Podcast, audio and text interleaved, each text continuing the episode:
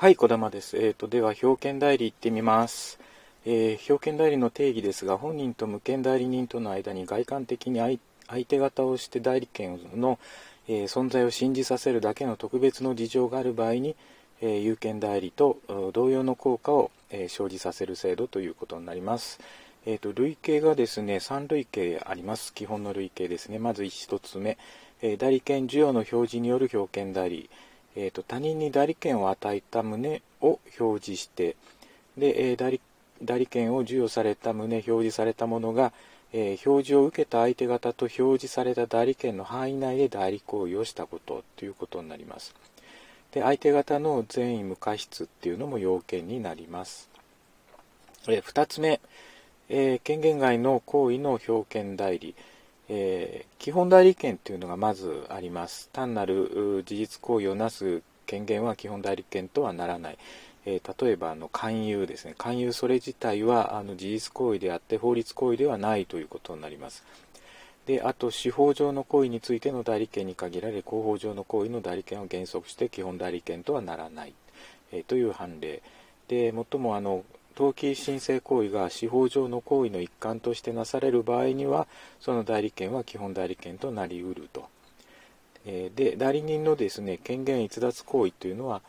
えー 要件になりますで3つ目のあじゃない要件もう一つあって相手方の善意無過失権限があると信ずべき正当な理由があるということになります。えー条文上の第三者とは無権代理行為の直接の相手方をいい転得者を含まないというのが判例です。で3つ目代理代理権消滅後の表権代理、えーかつて存在していた代理権が代理行為当時には消滅していて、えーとかつ存在していた代理権の範囲内で代理行為が行われたこと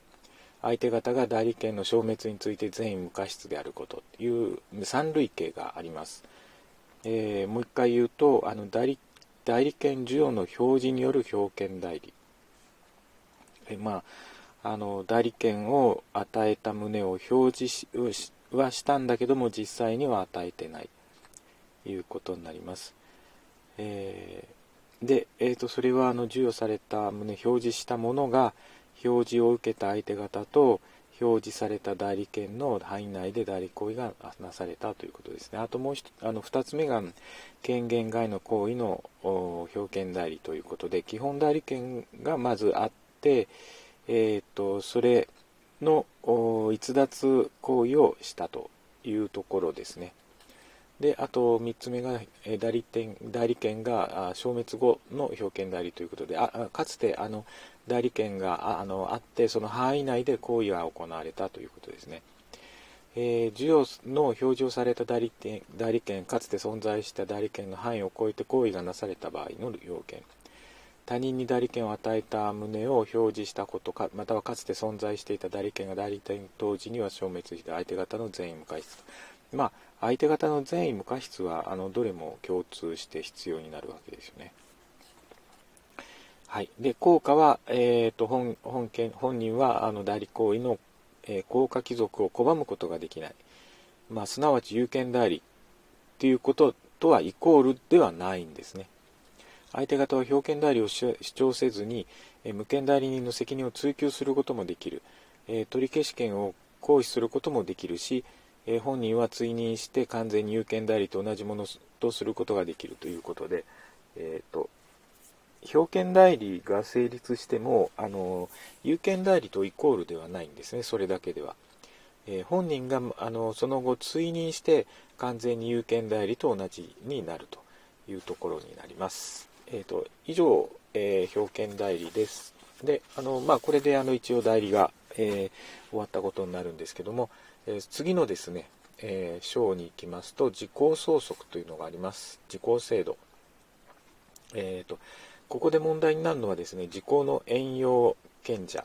誰かっていうところですけども、えー、と時効の遠用権者はですね条文上は当事者ってなってるんですが時効により直接に利益を受くべきものっ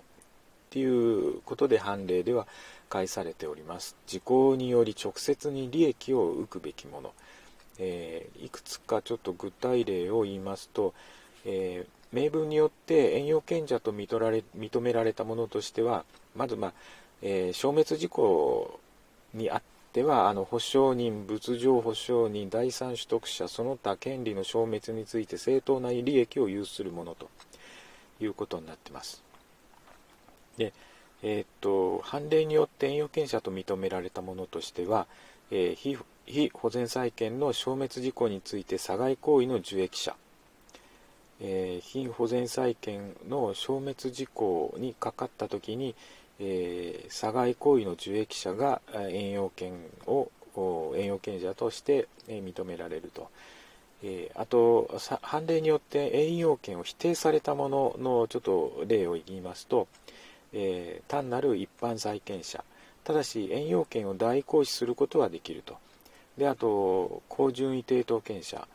えー、先順位抵当権の非非担保債権の消滅事項について、えー、高順位抵当権者は、えー、遠用権は否定されると。土地上の建物の賃借人、えー、土地の取得事項について土地と関係ない、まあ、建物の方のですね賃借人。これも、えー、できません。で遠用の効力としてあの相対的効力になります、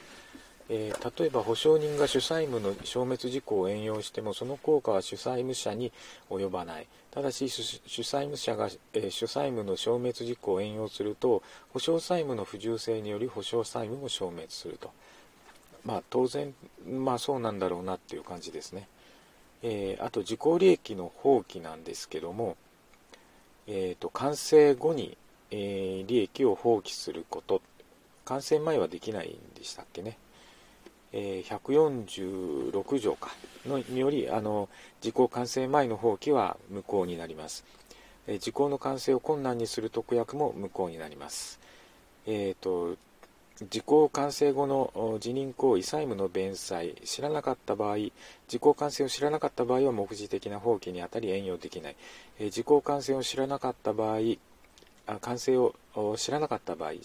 審議則上援用できない。えー、まあ、援用できないんですね。えー、で、えー、その完成後に利益を放棄することなんですけども、要件としては時効完成後であること、時効完成を知っていること、処分のための能力や権限のあること、で、効果としては放棄の相対項になりまして、えー、放棄したものに限って転用権を失う放棄後の実行放棄後には再び新たな実行の進行が始まるというのが判例です。えーと、時効の完成猶予及び更新自由と効果っていうのがありまして、まあ、いろいろあのあるんですね。裁判上の請求と強制執行と仮差し押さえと催告協議を行う旨の合意書とか、えーと、いろいろとあの場合によってあるんですけども、えー、それが時効の完成が猶予されて、えー、かつ更新されるのか猶予されているだけなのかというところですね、えーと、あります。ここはあの個別具体的にですね確認をしないといけないところですね。でえー、っと裁判上の請求なんですけどもあの一番最初に読み上げたんですかね。裁判上の請求等強制執行等仮差し押さえ等、えー、催告協議を行う旨の合意承認未成年者または成年非後見人夫婦間の権利、えー、相続財産転載等とまあいろいろ項目がある中で、えーと、裁判上の請求による時効の完成及び、えー、更新なんですけども。これはですねえー、裁判上の請求、支払い督促、訴え提起前の和解民事調停法、えー、家事事件手続き法による調停、破産手続き参加、再生、えー、手続き参加、公正手続き参加ということで自由があると、えーと、これが終了するまではあ時効が完成しないと。で確定判決がああって、まあ、確定したときは、えー、そこからあ終了した時から新たな進行を始めると。で、えーと、次に強制執行等による時効の完成猶予が更新なんですけどもこれはあの、えー、強制執行担保権の実行留置権による競売、えー、民法等の規定による監価のための競売財産開示開示手続きということでこれもあの終了するまでの間は時効は完成しないと、えー、申し立ての取り下げによって終了した場合はその終了から6ヶ月を経過するまでの間も、えー、完成が猶予されるとで時効はあの自由が終了した時から新たにその進行を始めるということになります。まあ、6ヶ月っていう期限もありますからねさっきのあの確定判決もですね、えー、権利が確定することなくその自由が終了した場合はその終了の時から6ヶ月の経過するまでの間は、えー、猶予になります。えーと、仮差し押さえ仮差し押さえ等による時効の完成猶予。これはあの仮差し押さえ仮処分なんですけどもこれが終了した時から6ヶ月の経過するまでは時効は完成しない。であと催告ですけども催告は6ヶ月催告した時あった時はそれから6ヶ月の間は完成しないと。で催告によって時効の完成が猶予されている間に再度あの催告しても、えー、それは猶予の効力は有しませんよということです。であと、協議を行う旨の合意による時効の完成猶予なんですけども、権利についての協議を行う旨の合意が書面でされたときは、えー、いずれか早い時までの間は時効は完成しない。その合意があった時から1年間経過した時その合意において当事者が協議を行う期間を定めた時はその期間、えー、当事者の一方から相手方に対して協議の続行を拒絶する旨の通知が、えー、書面でされたときはそこから6ヶ月ということになります。えー、で、えー、完成猶予、その場合、え5年を超えて、ええ完成猶予の効果が5年を超えることはできないということです。はい、えーと、では続きはまた次回。